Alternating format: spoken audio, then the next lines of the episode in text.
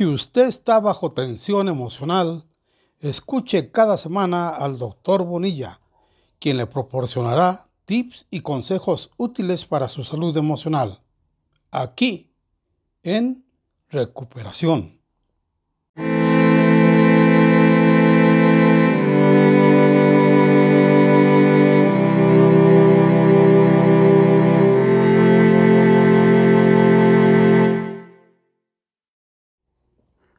Hay que tener en cuenta que si pensar es bueno, pensar con conciencia crítica es excelente. Pero pensar en exceso y sin administración es una bomba en contra de su salud psíquica. Es probable que muchas personas la tengan y por lo mismo hay que desactivarla cuanto antes. Cuando se habla del estrés, hay que mencionar que ésta se maneja en dos canchas. Una, en la actividad física y otra en lo mental. Y curiosamente predomina más en esta última, generando múltiples trampas, que cuando se activan aparece el miedo a fallar, la autoexigencia, la humillación social, la crítica de las personas que lo rodean, etc. En fin, todo aquello que le hace dudar de su seguridad y es ahí cuando se da cuenta uno que el mejor amigo que se tiene es la emoción, pero es mejor cuando se autocontrola. ¿Quiénes son los responsables de la destrucción de la emoción? En la teoría de la inteligencia multivocal demuestra que sin actores de reparto el yo no se formaría. No sabríamos quiénes somos, no tendríamos identidad. Pues antes de comenzar a tener conciencia de sí mismos, el yo necesita tener dos millones de pensamientos archivados en la memoria durante los primeros años de vida. ¿Qué o quién produce esos pensamientos? El detonador de la memoria, el autoflujo, el ancla y las ventanas de la memoria. Esos fenómenos inconscientes vuelven al Homo sapiens complejo, en extremo y marcadamente problemático. Cuando estamos navegando en un mar tranquilo y pudiéramos descansar, nuestra mente crea turbulencias. Los millonarios que están en condiciones de gozar de la vida crean en su mente enfermedades, preocupaciones y miedos, aunque su salud sea excelente. Muchos reyes tuvieron todos los motivos para ser muy felices, pero se inventaron enemigos mentales. ¿Usted, en lo particular, crea enemigos en su mente? En algunos casos, esos enemigos imaginarios generan ventanas killer WP, que tienen el poder de encarcelar el yo y retroalimentar el trauma, produciendo paranoia o delirios de persecución. Siempre debemos tener en cuenta que no estamos solos en el avión mental. Cargamos a otros pasajeros que actúan con el yo. Su yo no quiere pensar en algo preocupante, pero usted, a través de los actores que leen la memoria en forma inconsciente, piensa. Su yo no quiere sufrir por el pasado, pero el detonador se dispara y encuentra ventanas killer. Y si usted concibe dolores o problemas, pues es que así somos tan sofisticados y al mismo tiempo tan autocríticos, en especial si no administramos nuestra mente. La producción de pensamientos puede volverse un gran enemigo de la calidad de vida, de la salud psíquica y de la felicidad. Créame, sus mayores adversarios no están fuera, sino dentro de usted. Con frecuencia, nuestro mayor verdugo es nuestro yo ingenuo, inmaduro, no preparado que no sabe usar herramientas para controlar el estrés y dar un toque de administración a los pensamientos. El acto de pensar nos convierte en Homo sapiens, pero el acto de pensar sin administración nos vuelve Homo sapiens aterrorizados. ¿Cuáles son las cualidades del cerebro? El yo no es capaz de interrumpir el acto de pensar. La propia conciencia de interrupción de los pensamientos es un pensamiento. Cuando no pensamos en forma consciente, los actores de reparto leen la memoria y fomenta la construcción de ideas, de imágenes mentales, de fantasías, de personajes, de emociones. Incluso la relajación más profunda es incapaz de paralizar por completo la producción de pensamientos, solo la desacelera. Pensar de manera acelerada es fuente de estrés. Pensar en forma serena y con calma es fuente de salud psíquica. Nadie estacionaría el coche en un garage y dejaría el motor encendido día y noche. Sin embargo, muchas personas no desaceleran su mente cuando duermen y cuando logran dormir, no descansan. Su mente sigue concentrada en sus actividades. Nuestros pensamientos nos atormentan como si fuéramos máquinas de resolver problemas. ¿Quién espera solucionar todos los problemas para poder relajarse, disfrutar de la vida y descansar? Puede ir preparando una cama en un hospital para reposar. Pues las dificultades, las frustraciones y los cuestionamientos nunca terminan. Algunos apenas resuelven un problema cuando otros diez aparecen en la mente. Mucha gente detesta ver películas de guerra, pero libre en su propia mente una batalla interminable, las guerras mentales. Estas guerras mentales aniquilan a los científicos, abaten a los religiosos, destronan a los reyes, asfixian a la infancia y a la juventud, malogran la creatividad de todos. Son muchas las personas que tienen diversos motivos para ser libres pero sus preocupaciones e ideas ansiosas las encarcelan en la prisión de la infelicidad, de la debilidad emocional y del mal humor. Viven fatigadas. A veces esas personas tienen un carácter noble, son especialistas en resolver problemas ajenos, pero no logran cuidar de su propia salud emocional. No son líderes de sus pensamientos, sin embargo, el contenido pesimista y perturbador de los pensamientos no es el único problema que afecta la calidad de vida. La velocidad con la que pensamos también lo hace.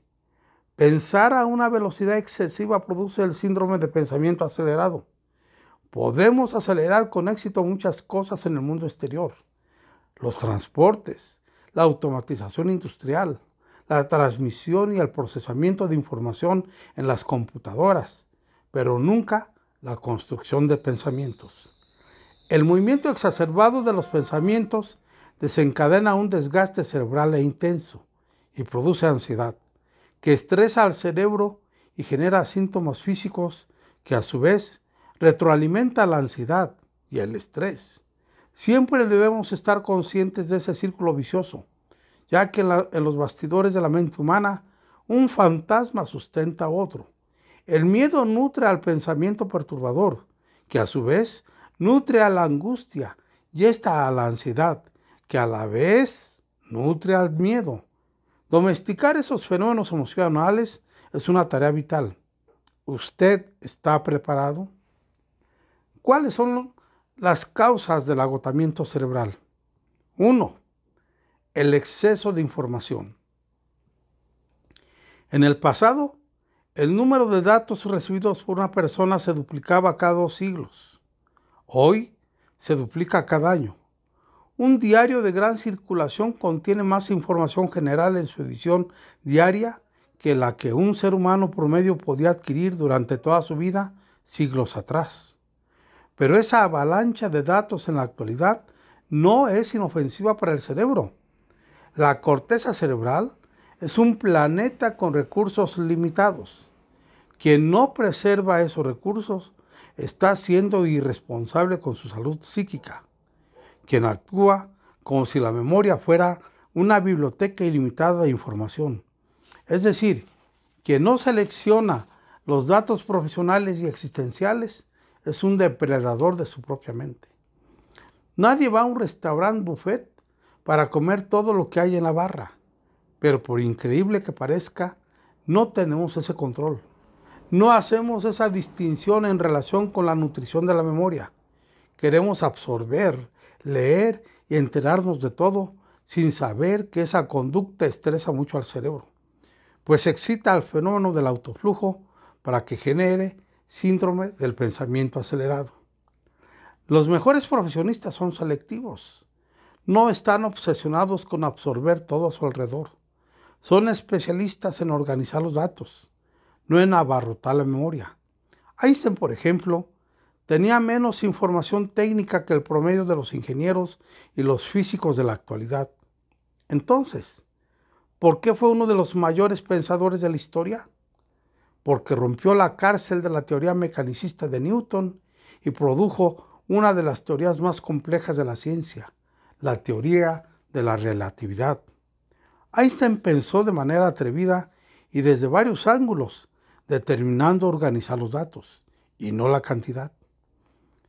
Ejerció el arte de la duda y aprendió a controlar la información para construir nuevas ideas.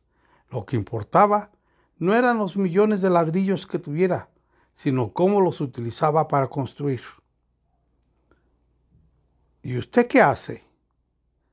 Cuidado con el exceso de información.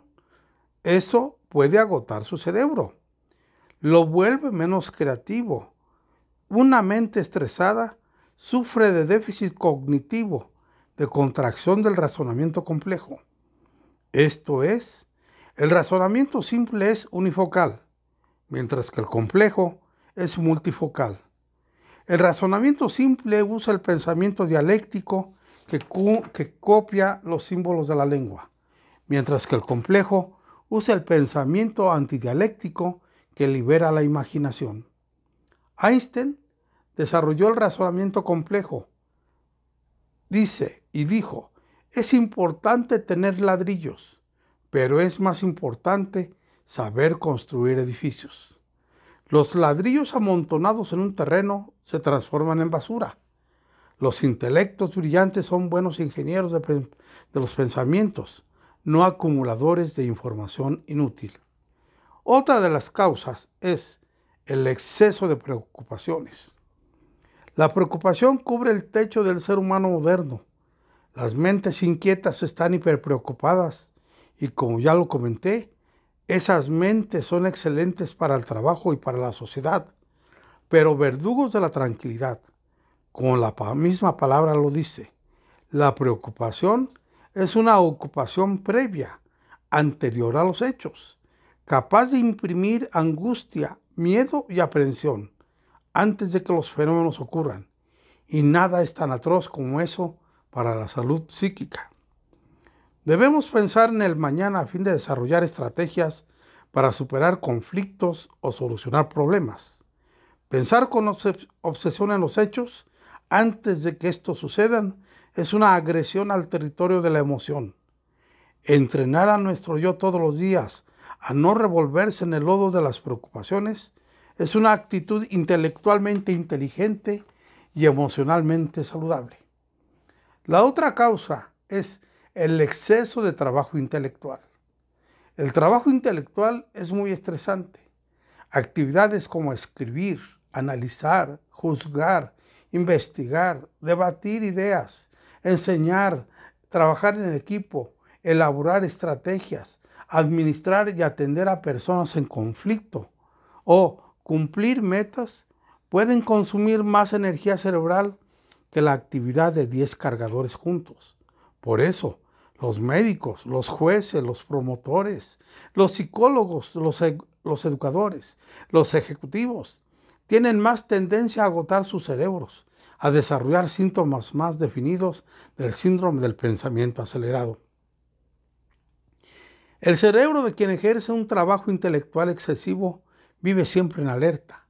El desgaste es equivalente a estar con frecuencia ante un depredador. Por eso, Dichas personas presentan síntomas psicosomáticos como son la taquicardia, la hipertensión, dolores de cabeza y musculares, fatiga al despertar y olvidos. Muchos despiertan en medio de la noche y parecen zombies. Ya no pueden volver a dormir. Ese comportamiento indica que sufrieron una disminución en la cantidad de esa molécula oro que se denomina melatonina. Quien tiene un trabajo intelectual intenso debe tener doble cuidado con la salud mental.